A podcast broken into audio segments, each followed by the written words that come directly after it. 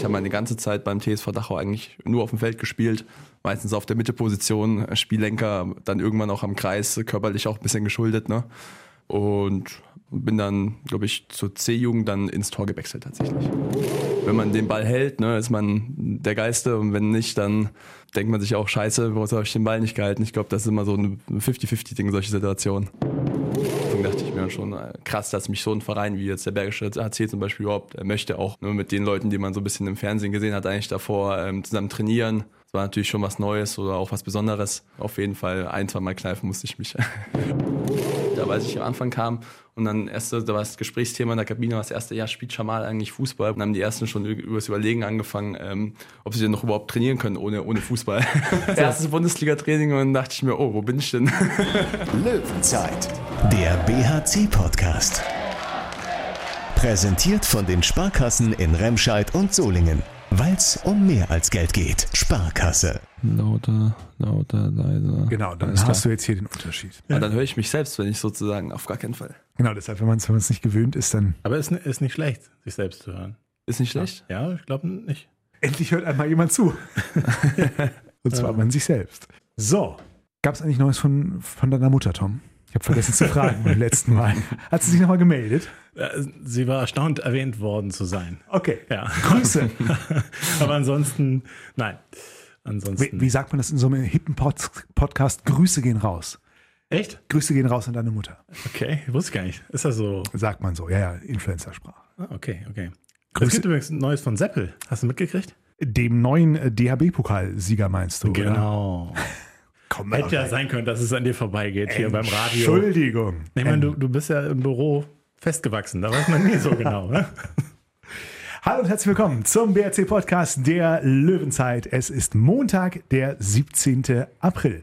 Wir freuen uns auf eine neue Folge und auf einen Gast, den man ja auch noch als einen der neuen beim BHC bezeichnen darf. Wir freuen uns, dass Luis Oberosler. Osler, Osler, was ist die korrekte? Oberosler. Oberosler, also mit langem, mit langem ja. O. Okay. Ja, was äh, Österreich damit zu tun hat, äh, mit seiner Familie, seinem Stammbaum und so weiter. Das werden wir nachher noch klären in dieser Folge. Zusammen mit Verdreh nicht die Augen jetzt schon. Das Ding läuft gerade mal zwei Minuten und du verdrehst schon wieder die Augen. Nichts gemacht. Thomas Tom Rademacher aus der Sportredaktion des Solinger Tageblatts. Guten Tag zusammen. Mein Name ist Thorsten Karitz von Radio RSG. Ja, Luis Oberosler, die Nummer 3 sozusagen im Tor des BHC mit der Trikotnummer 16 im Sommer gekommen mit vielen Baustellen noch nebenbei, spielt unter anderem noch nebenbei in Opladen, gekommen aus dem Süden der Republik, ist allerdings auch österreichischer Junior-National-Torhüter. Wie das alles zusammenpasst, werden wir nachher mal entwuseln. Die Löwenzeit ist der BRC-Podcast. Dennoch, Tom, unter Löwen, du hast es schon angedeutet, können wir, glaube ich, an dieser Stelle, dürfen wir beim Rückblick aufs Wochenende gratulieren, dem ehemaligen BRC-Löwen-Coach Sebastian Sepple-Hinze, der in einem durchaus dramatischen, spannenden Finale des Final Four mit seinen Rhein-Neckar-Löwen den DL-Pokal gewonnen hat. Ja, ich habe es natürlich auch live gesehen, live am TV gesehen. Äh, Tickets müssen übrigens enorm teuer gewesen sein, habe ich jetzt von verschiedenen Seiten schon erfahren. Selbst ähm, Christopher Rudek, der vermutlich am Tag, was wird er so am Tag verdienen? 3000 Euro, ja, hat sich das Ticket nicht leisten wollen. Ah, ähm, ja, okay. also das, ne, ähm, weil es wirklich, wirklich teuer war. Und ähm, ja, aber äh, ich, ich war, wie gesagt, am TV live dabei. Es war, äh, ich nehme an, eine grandiose Atmosphäre. Das kommt ja nie am Fernsehschirm dann ganz so rüber. Äh, aber klar, ich habe es ihm auch äh, voll gegönnt. Ne? Und dann war es dann noch so ein Drama am Ende der regulären Spielzeit. Dann habe ich dann auch gedacht, okay, jetzt machen, macht halt der Smith den entscheidenden sieben Meter rein und äh, die, äh, ja, der Magdeburg gewinnt eben doch noch. Sieben Meter gehalten. In der Verlängerung dachte ich, ah, jetzt haben die Rhein-Neckar-Löwen es sicher. Dann gleicht Magdeburgs noch aus, völlig verrückt. Und dann ja, viel schöner kann man sich das ja nicht wünschen, dann im sieben Meter werfen, dann äh, als Sieger vom Feld zu gehen. Bitter für Magdeburg, tut uns allen leid. Hast du es auch verfolgt, das Final Four? Tatsächlich, ich habe ähm, alle Spiele bis auf Lemgo gegen, gegen haben die im Halbfinale gespielt? Lemgo gegen Magdeburg. Ja, ah, gegen Magdeburg, genau. Ja. Habe ich tatsächlich alle Spiele gesehen. Ich glaube, war auch ein tolles Event. Habe auch einige Freunde, die dort waren, meinen, die Stimmung war äh, richtig, richtig, richtig geil. Ähm, und wie das Finale natürlich dann verläuft, ist natürlich, ähm, kann man gar nicht ähm, besser schreiben eigentlich. Oder wie erlebt man das als selber als Torhüter nochmal anders, wenn es dann genau auf, auf die Position am Ende dann ankommt? Denkt man, das möchte ich nie erleben oder verdammt, warum stehe ich da jetzt nicht? ich glaube, niemand habe ich mir, ich war da selber, ich konnte gar nicht mehr richtig sitzen. Ich war selber so ein bisschen nervös irgendwie. Weil, also ich dachte mir, eigentlich war ich sicher, nachdem Smith da hingegangen ist, der macht das Ding wieder rein. Und dann ist das, ähm, dass das natürlich dann so läuft, ist natürlich unglaublich. Und ob man, glaube ich, selber mal, ich glaube, das ist ganz selten, dass man mal in so eine Situation kommt, glaube ich. Natürlich, glaube ich, wenn man den Ball hält, ne, ist man der Geiste. Und wenn nicht, dann denkt man sich auch, scheiße, warum habe ich den Ball nicht gehalten? Ich glaube, das ist immer so ein 50-50-Ding, solche Situationen. Hast du denn äh, zu den Rhein-Neckar-Löwen gehalten oder zu Magdeburg? Oh, ich eher, glaube ich, zu den Rhein-Neckar-Löwen. Ähm, weil ich ähm, auch ein, zwei Spieler ähm, läufig kenne, sag ich mal, und mit denen mal kurz im Gespräch war, aber auch nicht äh, wirklich. also im entscheidende Paraden machen hat äh, Luis schon Erfahrung, Thorsten. Definitiv. Hat ja gegen Flensburg ne, in einem aus ja. persönlicher Sicht, was, oder was meinst du jetzt? nee, ich habe mich auf Flensburg angespielt, das war ja keine, das muss, so ehrlich muss man sein, bei Flensburg, da war Rückstand zur Pause, gefühlte 17 Tore schon und äh, da waren es jetzt nicht mehr die entscheidenden Paraden.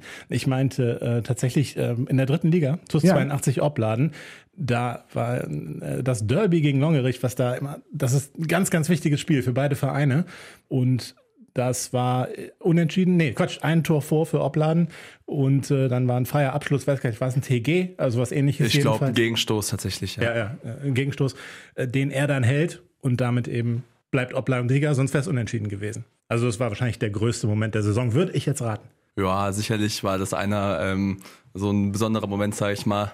Vor allem halt das Derby wird in Opladen schon sehr zelebriert, glaube ich. Das ist schon ein sehr wichtiges Spiel. Und auch für die Tabelle war das auch wirklich noch ein wichtiges Spiel. Dadurch konnte man auch einen siebten Platz noch sichern. Ähm, und das war natürlich auch ein äh, wirklich geiler Moment auch, ja. Luis, hast du noch Fragen an Tom? Das ist jetzt nicht das eigentliche, das eigentliche Format.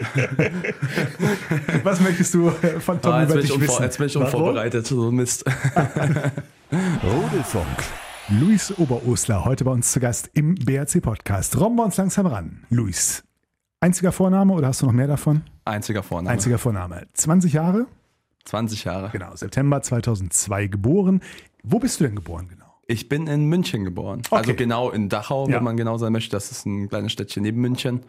Und bin da auch aufgewachsen. Aber hast zwei Staatsbürgerschaften, eine auf jeden Fall auch die österreichische. Ich habe die deutsche und seit zwei Jahren habe ich auch die österreichische Staatsbürgerschaft. Mein Vater ist ähm, Österreicher, also mein Opa ist auch in Österreich geboren und mein Vater ist auch ein bisschen in Österreich aufgewachsen. Ähm, und dadurch ähm, kam also ein bisschen die Connection ähm, zu Österreich. Aber das heißt, du hast deine komplette Kindheit, Jugend ausschließlich in, in äh, und bei München, Dachau und Co. verbracht. Im schönen Bayern, ja. Im schönen Bayern.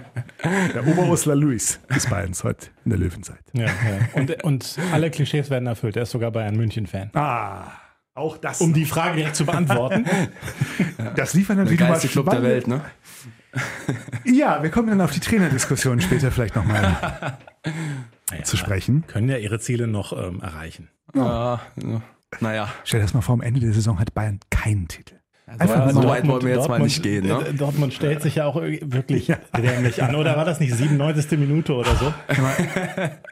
Also mich hat es gefreut so ein bisschen, muss ich sagen. Ja, aber bitte. Nein, kann ich mir gar nicht vorstellen. Ja. Echt? Ich muss sagen, nach dem 1-1 da in Bayern war ich schon so ein bisschen, ähm, als ich das gesehen habe, ein bisschen ähm, schlecht gelaunt. Aber nachdem dann das Dortmund von 3-3 war ja dann auch wieder in Ordnung. Mhm. Die schaffen es ja nicht dann irgendwie vorbeizuziehen. Ja, am Ende gibt das so eine 5-Minuten-Meisterschaft wie, wie, wie, wie, damals bei Schalke. So, ja. Irgendwie sowas. Bayern kommen immer irgendwie glücklich noch durch. Zurück zu Luis. Also so. in Dachau äh, groß geworden, da glaube ich auch dein Heimat. Verein TSV Dachau? Der TSV Dachau 1865. Das, so viel, so viel Zeit muss sein. So, da hast du mit Handball angefangen, aber nicht direkt als Torhüter, glaube ich. Nee, also ich habe ähm, angefangen, da war ich, glaube ich, drei oder vier Jahre alt. Da ist es ja auch dann eher noch so ein bisschen Kinderturnen oder wie man das dann auch betiteln möchte. Genau, da habe ich angefangen, dann eher auf dem Feld auch tatsächlich, auch ziemlich lange dann. Ich habe meine ganze Zeit beim TSV Dachau eigentlich nur auf dem Feld gespielt, meistens auf der Mitteposition, Spiellenker, dann irgendwann auch am Kreis, körperlich auch ein bisschen geschuldet, ne? Und bin dann, glaube ich, zur C-Jugend dann ins Tor gewechselt tatsächlich. Oder nach der C-Jugend. Hat man entdeckt, dass du da doch besser aufgehoben bist? Hast du dich da auf einmal wohler gefühlt? Trägst also du lieber lange Hosen beim Spielen? Ja. Nein, ähm, ich habe tatsächlich mal ein, zwei Spiele in der D-Jugend, ich weiß nicht, wie alt man da ist, glaube ich, zehn Jahre oder so, habe ich mal im Tor gemacht. Und ich bin dann so einem, in Bayern ist das so aufgebaut, da geht man zu so einem Auswahltraining, sag ich mal. Ich war schon gar nicht mal schlecht in der Liga, wo ich gespielt habe, auf, ähm, auf der Mitte. Und dann bin ich halt zu diesem Auswahltraining, das nennt man dann eine Altbayern-Auswahl, war das dann sozusagen. Hab dann aber, sag ich mal, nach dem äh, Aufwärmen schon relativ schnell gemerkt, dass das ähm, auf dem Spielfeld eher schwierig ist. Aber zu dem Zeitpunkt hatten wir in der Auswahl nur einen Torhüter. Und ja, dann hat der Trainer mal so rumgefragt, ja, wer war denn schon im Tor, wer könnte sich das denn vorstellen, heute noch ins Tor zu gehen sozusagen. Ja, und dann habe ich gesagt, ja, ich war schon mal im Tor, habe das gar nicht schlecht gemacht. Ich kann das mal versuchen auf jeden Fall. Und dann habe ich mich da in kurzer Hose, kurzen T-Shirt, habe ich mich dann bei der Auswahl ins Tor gestellt.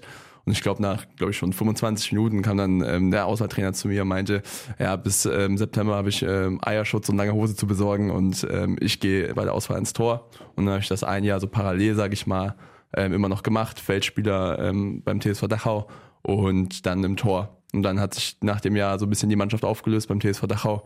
Und da habe ich mir gedacht, ja gut, jetzt probiere ich es mal im Tor bei einem bisschen höherklassigen Verein. Es ist ja schon interessant, ne? man geht zu einem Auswahlteam und dann, aber auf eine ungewohnte Position halt. Ne? einfach, einfach, schön. In Bayern ist das so, ja. Schön ins Tor. Also kann ich mir gar nicht vorstellen. Es war dann C-Jugend ist ja schon ein bisschen ambitionierter. Da wird ja zumindest gut. Also deutscher Meisterschaft nicht, wird nicht ausgespielt, aber Niederrhein-Meister und Westdeutscher Meister und so wird ja gespielt. Bei euch dann Bayern-Meister wahrscheinlich. Genau, also das ist tatsächlich. Aber ich habe damals noch nicht ambitioniert gespielt. Ich glaube tatsächlich die Saison davor. Wir haben in der vorletzten Spielklasse gespielt oder letzten Spielklasse. Und wir haben, glaube ich, in der ganzen Saison zwei Spiele gewonnen. Und ein Spiel davon weiß ich noch ganz genau, da haben wir mit einem haben wir gegen einen ähm, Verein, der Dritter am Schluss und die waren in Unterzahl, aber wir haben Vollzahl gespielt und haben mit einem gewonnen. Ne? Das war der erste Sieg der Saison. das war schon ein Erfolgserlebnis. Aber da genau. warst du ja im Feld. Da war ich im Feld ja, gewesen, ja. Wenn du im Tor gewesen wärst, dann hättet ihr wahrscheinlich nicht 2 zu 20, ja, da, sondern 20-2 gehabt. Das weiß, das kann man natürlich im Nachhinein nicht so leicht sagen, aber man hatte natürlich, das war so ein Dorfverein, das war, wir hatten einen Torhüter, der konnte nicht auf dem Feld spielen. Der hatte so ein bisschen Probleme mit dem Laufen, sag ich mal. Und da war das Feld war einfach nicht möglich. Und dadurch konnte ich auch gar nicht ins Tor, weil wir waren neun Leute, acht Leute.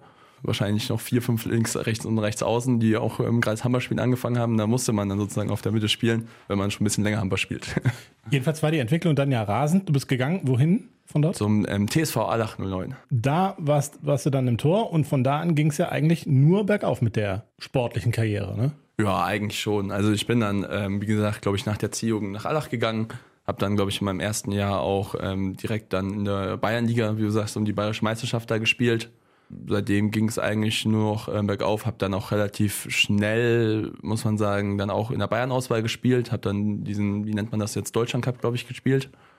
Genau, und dann hat, haben wir ja in Allach ähm, zum ersten Mal versucht, die Jugendbundesliga äh, Quali sozusagen und haben wir die auch ähm, relativ souverän dann eigentlich auch geschafft und haben in der ersten Saison tatsächlich dann auch, ähm, sind glaube ich nur ein Punkt hinter den Rhein-Neckar-Löwen damals mit zum Beispiel auch David Speth, ähm, ein, haben mit einem Tor, glaube ich, bei den Rhein-Neckar-Löwen verloren. Ja, und lief eigentlich dann alles soweit ähm, sehr ähm, gut. David Speth, einer der Helden des äh, Pokaldramas. Fürstenfeldbruck war dann, glaube ich, eine weitere sportliche Station noch, bevor es dann hier zum BRC ging, ne? Genau, also zu Fürstenfeldbruck bin ich dann in meinem ersten Jahr A-Jugend in Kontakt gekommen, so ein bisschen über ähm, Trainer tatsächlich. Der, unser A-Jugendtrainer war befreundet mit dem Drittligatrainer Martin Mild ähm, aus Fürstenfeldbruck. Genau, und da habe ich dann schon vor Corona mal so ein bisschen mittrainiert. Und dann kam ja diese Corona-Pause, wo dann Fürstenfeldbruck sozusagen aufgestiegen ist ähm, in die zweite Liga. Ähm, genau, und das Jahr darauf war ich dann eigentlich dann auch per Zweitspielrecht, ähm, wie das jetzt auch sozusagen ist, damals aber von A zur dritten Liga ähm, bei Fürstenfeldbruck. Und das Jahr drauf bin ich dann ähm, komplett dorthin gewechselt, nach der Jugend. Jetzt muss ich aber trotzdem nochmal auch wegen der äh, Geschichte österreichische äh, Junioren-Nationalmannschaft nachfragen. Also das heißt, ist, bist du so ein Fall, wo dann äh, Österreich an dir gegraben hat, so nach dem Motto, wir hätten da was für dich oder wie ja, lief das? Ja, also ich hatte, ähm, muss man so ehrlich muss man auch sein, ich hatte immer mal wieder so ein bisschen sporadischen Kontakt zu den Jugendnationaltrainern in Deutschland aber auch nie, dass ich da bei einem Lehrgang ähm, dabei gewesen wäre oder sowas. Und dann hatte ich, glaube ich, über einen befreundeten, ähm, der den ähm, sportlichen Leiter in Österreich kannte, mal nachgefragt, wie denn die Torensituation in der Jugendnationalmannschaft dort ist. Genau, und die hatten dann sich ein paar Videos von mir angeguckt, ähm, in Fürstenfeldbruck damals, glaube ich, war es dann, oder in Allach, glaube ich, noch, und waren dann relativ ähm, schnell auch, dass sie mich zum Lehrgang einladen wollen. Durfte mir das dann dort mal angucken. Ich habe da noch nicht fest zugesagt, aber ich wollte es mir angucken auf jeden Fall und habe da, glaube ich, ähm, sehr positiv ähm, bin ich da auch aufgefallen, beziehungsweise ich hab, hatte auch einen Torwarttrainer, ähm, Luka Marinovic, ein Bruder, hat lange bei Wetzlar gespielt, ähm, mit dem ich da sehr gut in den zwei Wochen, wo ich da auf dem Lehrgang war, gearbeitet hatte und das mir auch sehr Spaß gemacht hat. Das war auch so das erste Mal so richtig Torwarttraining für mich.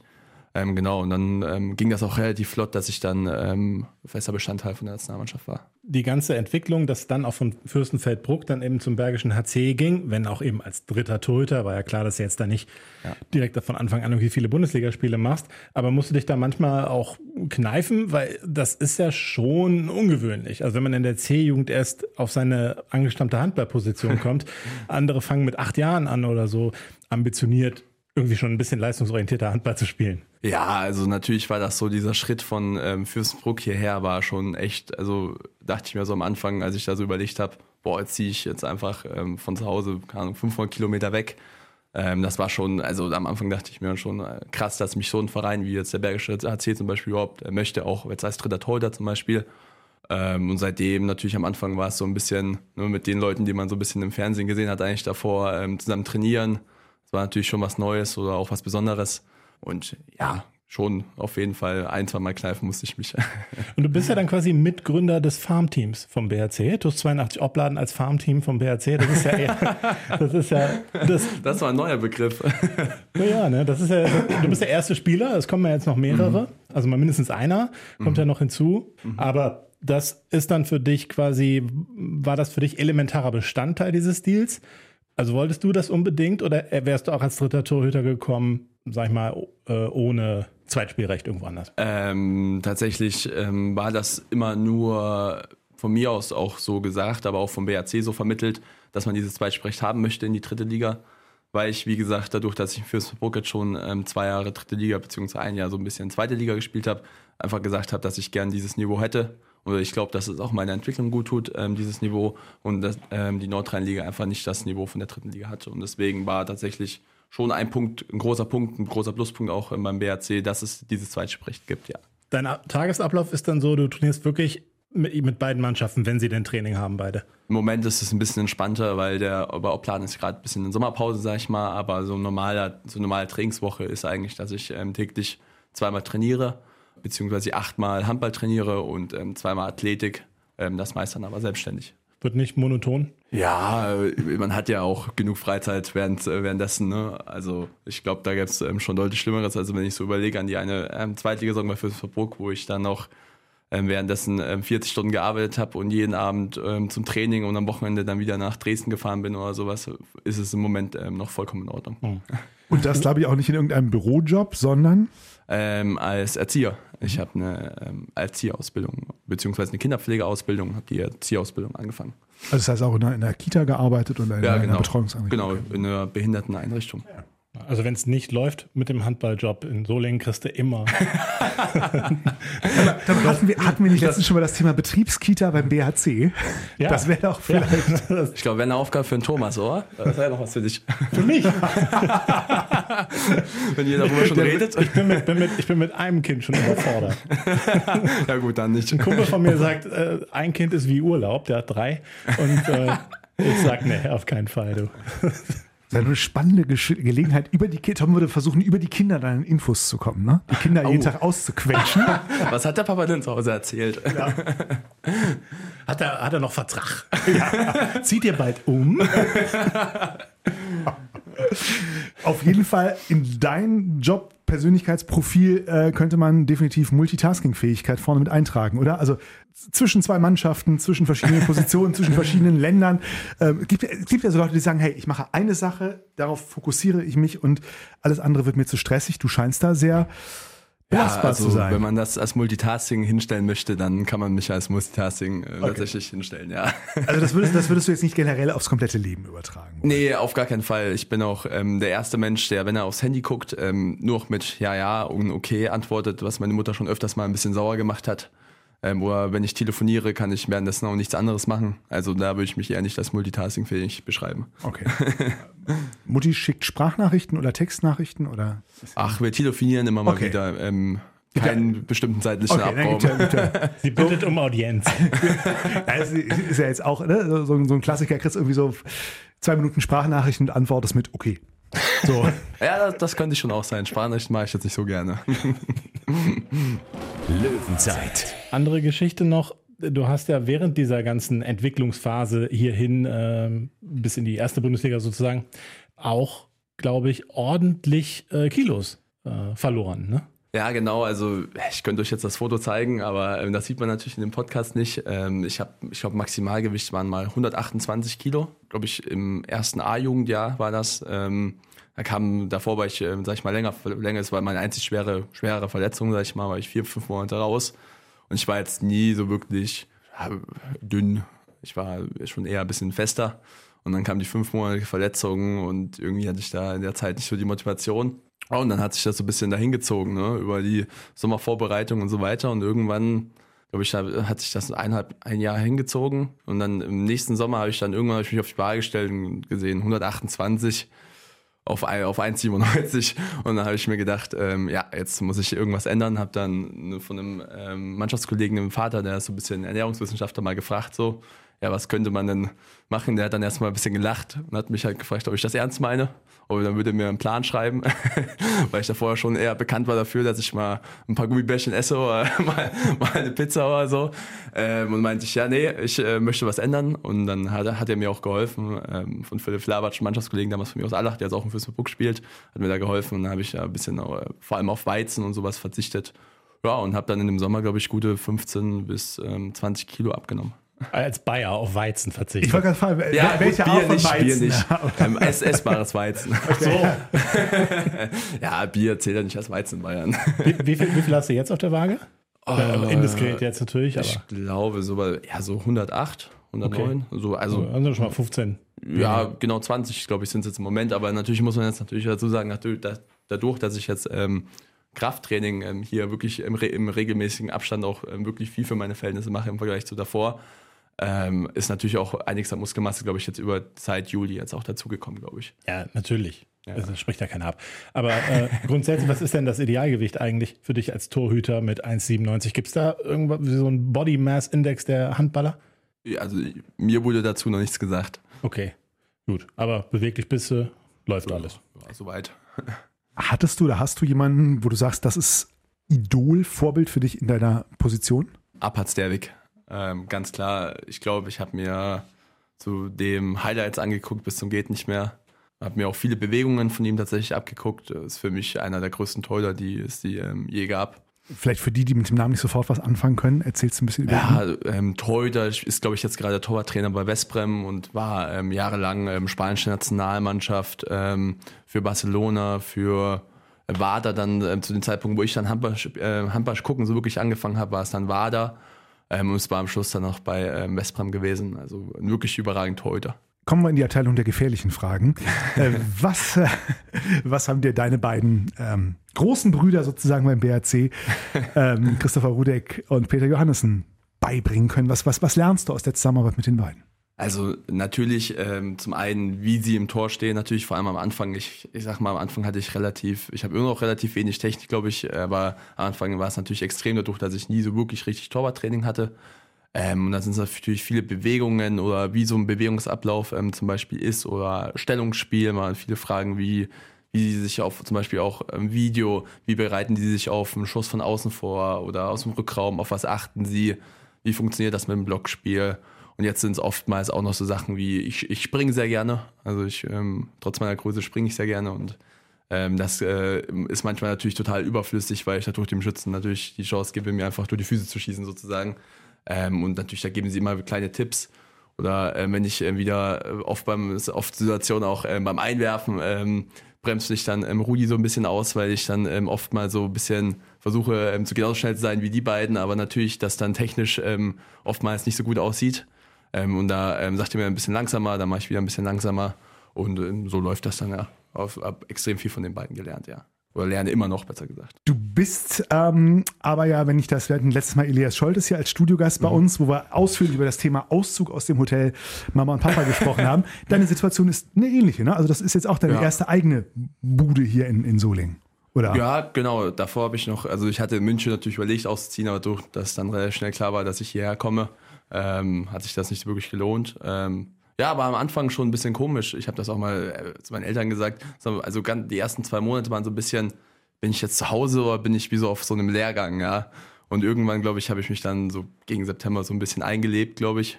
Ähm, und dann hat sich das so wirklich so ein bisschen nach ähm, zu Hause angefühlt, auch wenn man natürlich dann ähm, so ein bisschen natürlich das Wäschewaschen, äh, Geschirrspüler, Müll unterbringen, das ist auch mal so ein Punkt.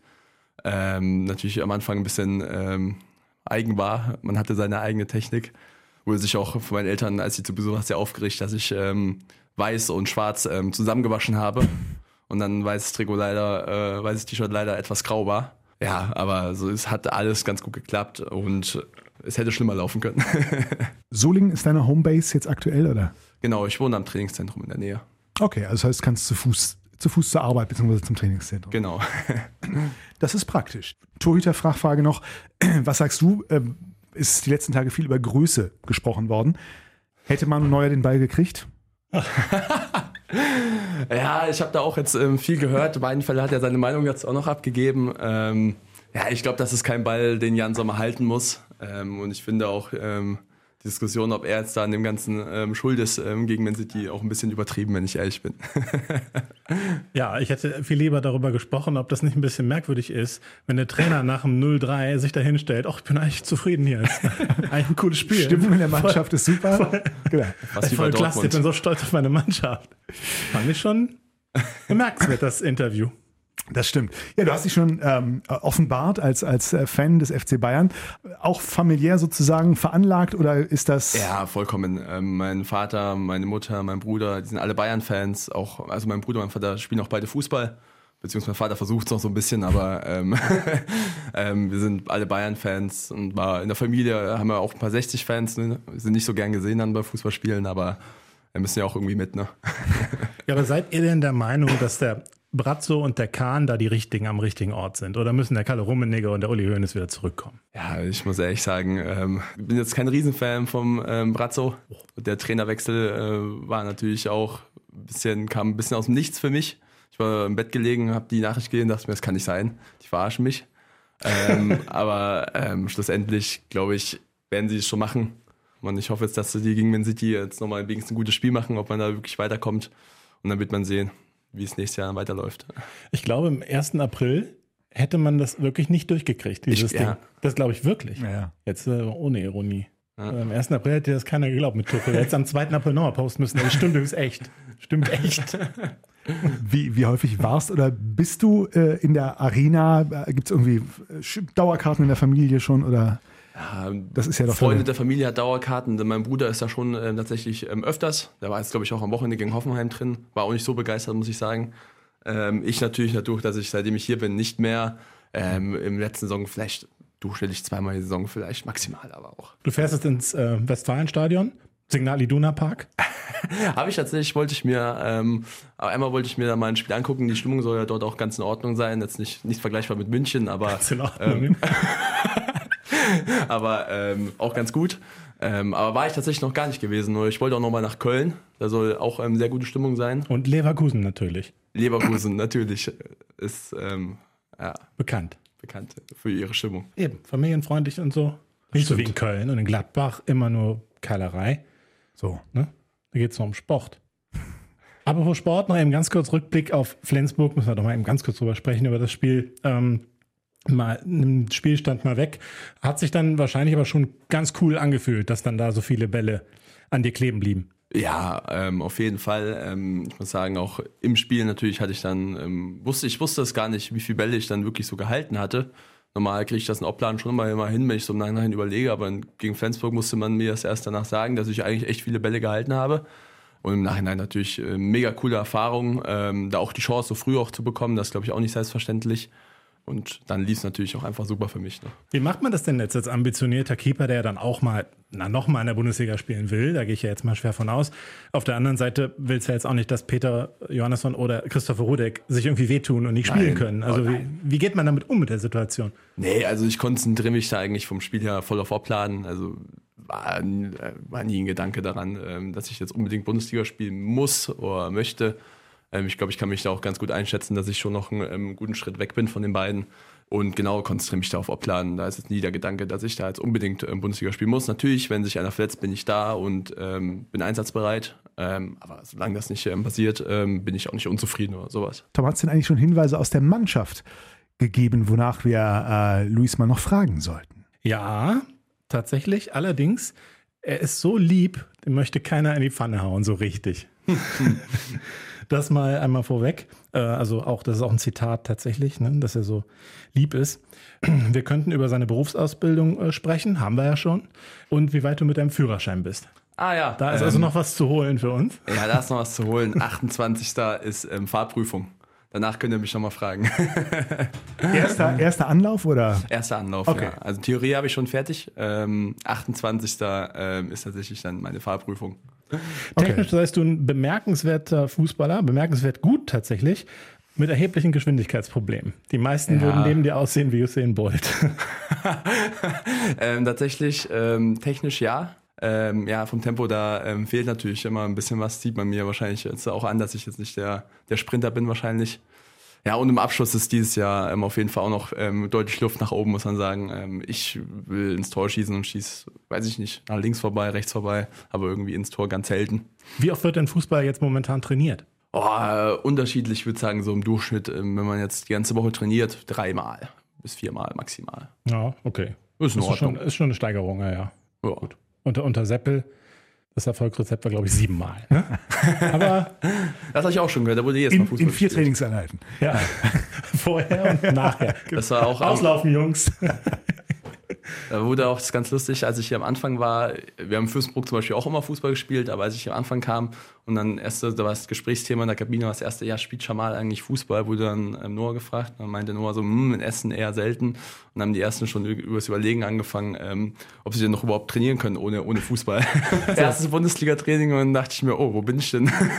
Ja, es ist auch Ist tatsächlich das Transferfenster wieder offen? Es ist ja auch tatsächlich das Dauerbrenner-Thema so ein bisschen im, im, im Podcast. Den Fußball auch schon vorher, auch schon unter Seppel Hinze, was die Ergebnisse betrifft. Dann halt Jamal spielt nicht, äh, aber inzwischen scheint er klein beizugeben. Schon regelmäßig, würde ich sagen, ja. Dein Bruder hat auch mal bei Bayern München Fußball gespielt, habe ich so in Erinnerung. Ne? Genau, ähm, ähm, ich glaube fünf oder sechs Jahre lang. Auch, glaube ich, ziemlich erfolgreich, war noch ziemlich jung. Ähm, aber dann, glaube ich, irgendwann wurde er, glaube ich, dann auch, ähm, oh, er ist gegangen. Ich weiß gar nicht mehr sicher. Es gab Probleme mit dem Trainer so ein bisschen. Ähm, genau, aber die Zeit war, glaube ich, ganz cool. Tja, du siehst, da ist nur der, der Rekordmeister-Thema. Wie viele Titel fehlen eigentlich Dortmund, um das aufzuholen? Rekordmeisterschaft. Kann man so erzählen? Dann lass uns doch schon mal einen Blick nach vorne werfen. Nach der Pokalpause geht es für den Bergischen HC am Samstag weiter mit einem Auswärtsspiel beim TBV Lemgo Lippe in der Phoenix Contact Arena. Lipperlandhalle. So, in der Lipperlandhalle geht es für den Bergischen HC äh, am Samstag weiter mit einem Gegner der Kategorie mh, machbar, aber anstrengend. Ja, jetzt haben sie ja das Pokalwunder nicht geschafft, äh, nachdem sie es ja schon mal geschafft hatten. Nur in Anführungszeichen Vierter geworden. Also ich sag mal, vielleicht äh, unter diesen vier Teams das erwartbare Ergebnis. Das wird es jetzt nicht aus der Bahn werfen. Und in der Bundesliga ist es halt so ein Hin und Her bei Lemgo. Spielen jetzt keine besonders überragende Saison, spielen auch keine katastrophal schlechte Saison. Zuletzt haben sie dann gegen Minden mit einem Tor verloren. Äh, Das fand ich dann schon auch überraschend. Aber gut, Minden ist halt im Existenzkampf, hat gerade auch so ein bisschen Oberwasser und hat halt die Gunst der Stunde genutzt, gegen den Gegner punkten zu können, der eben nicht ganz so weit weg ist. Vielleicht ja inzwischen sogar auf Augenhöhe ist, weil Minden, wie gesagt, wird ja nun mal besser. Also in, in grandioser Form sind sie nicht. Ähm, für den BHC sind sie zu knacken, hat man auch im Hinspiel gesehen. Das war, da war ja noch ziemlich der Wurm drin, auch beim BHC. Und ich meine, es war das dritte oder vierte Saisonspiel, wo man dann relativ locker in der Klingenhalle auch äh, den Sieg davon getragen hat. Äh, also ist natürlich Ziel sowieso am Samstag da zu gewinnen und äh, es ist auch sehr gut möglich, dass das, also es ist auch sehr machbar, ja. Aber gleichzeitig auswärts immer schwer, Lemgo immer unangenehm. Also hat man auch häufig genug verloren. Also ich denke, man kann einfach nichts erwarten. Offenes Spiel. Rein von den Zahlen her, der BRC aktuell auf Platz 8 mit 26 zu 26 Punkten. Nach ebenso vielen, nämlich 26 Spielen, Lemgo mit 21 zu 31 Punkten auf Platz 13. Jetzt erinnere ich mich, Tom, nach unserer Stimmenfolge, nach dem äh, Doppelspieltag in Anführungszeichen gegen Düsseldorf, hat der BRC-Geschäftsführer Jörg Föster auf die Frage gesagt, wie es denn jetzt mit den Saisonzielen aussieht. Nach Lemgo reden wir. Ja, richtig. Wa warum? Also was, was, was passiert da? Wa warum ist dieses Spiel für die Prognose so entscheidend? Ja, das müsstest du Jörg fragen. Das, das kann ich dir nicht sagen. Also, wenn, wenn man jetzt einfach auf den Spielplan guckt, BRC exakt ausgeglichenes Punktekonto, dann haben sie noch vier große Teams, oder etwas höher platzierte Teams und vier Teams, die, ich meine, unter ihnen stehen alle. Äh, von daher, wenn man jetzt in Lemgo gewinnt, dann ist man ja auf einem guten Weg zu einem ausgeglichenen Punktekonto. Aber ob Jörg da so denkt, ich weiß es nicht. Wahrscheinlich möchte er abwarten, ja, wie präsentiert sich das Team dann auch mit einer, nochmal einer Woche Pause beziehungsweise einer Woche, um auch bestimmte Dinge zu entwickeln. Wie kommt man aus dieser Situation dann wieder heraus? Ist es dann ein überzeugender Auftritt oder nur so ein mäßiger? Äh, vielleicht hängt das auch dann davon ab. Aber was, was genau dazu veranlasst, vielleicht, kann, das ist nach, vielleicht kann Louis uns helfen. Was, Was äh, was spricht von der Mannschaft über aktuelle Saisonziele? Nee, haben wir, glaube ich, jetzt ähm, gar nicht mehr weiter drüber gesprochen. Ähm, kann ich auch nicht mehr dazu sagen. Man guckt mehr so von einem Spiel zum nächsten. Genau, man guckt von einem Spiel zum nächsten und gute Taktik auch im, Genau. im Sport. Von Ja. Spiel zu Spiel denken. denke ich auch die beste. Aber wir entlassen dich trotzdem nicht ohne einen Tipp für Samstag. Wir tippen gerne eine Runde. Dein äh, Spiel, dein Ergebnistipp für die Partie ich- TBV im Geliebte gegen den Wir BRC. gewinnen auf jeden Fall und ich glaube, das wird eine 25 zu 28 für den BRC. Tom, wie ist deine Torprognose diesmal? Ähm, viele Tore wieder. Ja, ich glaube tatsächlich viele Tore wieder. 30 zu äh, 27. Okay, 30, 25. Oh, das ist sehr deutlich. Ja. Jetzt. Oder für Lemgo sagst du. Nein, nein, nein, Entschuldigung, 25 zu 30. Luis hat es richtig gesagt. 25 zu 30. wäre Ich meine mein aber auch Tipp. natürlich für den BRC. Ja. Alles gut. Mhm. Ja, ich weiß nicht, ich habe eigentlich gesagt, hast du noch Fragen an, an, an Tom? Was hast du Hätte, hätte man das mir mal früher gesagt, ne? Ich, ich, ich Warum nicht, sollte man du, denn Fragen an mich haben? Zum Beispiel, ich, ich kam nur gerade noch mal drauf, weil ähm, Luis eben gesagt hat, er hat am 28. seine Fahrprüfung. Luis weiß es vielleicht nicht. Von Tom ist es jetzt in der Stadt kein Geheimnis, dass du äh, neben deiner journalistischen Tätigkeit auch als Fahrlehrer tätig bist. Also, wenn du A noch fachliche, fahrtechnische Fragen an Tom hast, hast du noch einen Tipp für ihn? Worauf kommt Tipp für die Prüfung? Ja, Ja, zunächst mal. Ähm, ich hätte nicht gedacht, Im dass Prinzip kannst so du sagen, leicht ist, dich aus dem Konzept zu tätig, bringen. Aber, dabei bringst du mich echt völlig aus, aus dem Konzept. Also tätig war. Ne? okay. Aber okay, Aber ich lasse mich manchmal Jahre. noch breit schlagen, nochmal zwei Stunden die Woche zu machen. Okay, aber ähm, ja, also Tipp für die Prüfung. Lass mich kurz nachdenken. Die üblichen Tipps, die Eltern immer so geben, ich nehme an, deine Mutter dann auch, die wird sagen, hey, bleib auch bitte am Stoppschild immer stehen bleiben und so weiter. Ja, Solche Sachen werden dir in den Kopf gesetzt und dann fährst du nämlich die Prüfung und bleibst plötzlich bei einer grünen Ampel an dem Stoppschild stehen. Das ist das Problem. Man darf nicht erst nachdenken, wenn die Prüfung da ist, sondern muss vorher. über diese Dinge Geniale. Weisheit, Dankeschön. Ja. Wirklich ernst gemeinter Tipp ist, wenn du einen Fehler machst, denk nicht über den Fehler nach, sondern geh Danke. davon aus, du bist noch im Spiel. Dann, äh, ja, könnt ihr gleich mal einen Termin ausmachen. Was ihr gehört, Tom lässt sich gerne mal noch so für ein, zwei Stündchen breitschlagen. Das klang fast wie ein Angebot.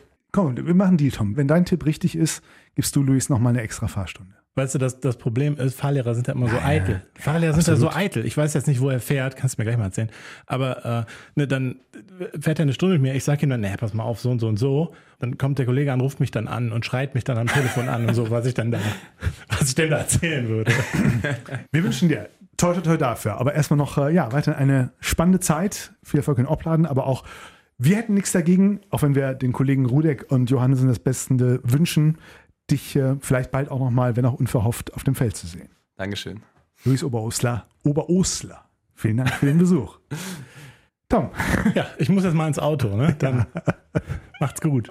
gute Fahrt, gute Woche. Danke, danke. Löwenzeit, der BHC-Podcast. Präsentiert von den Sparkassen in Remscheid und Solingen. Weil es um mehr als Geld geht. Sparkasse.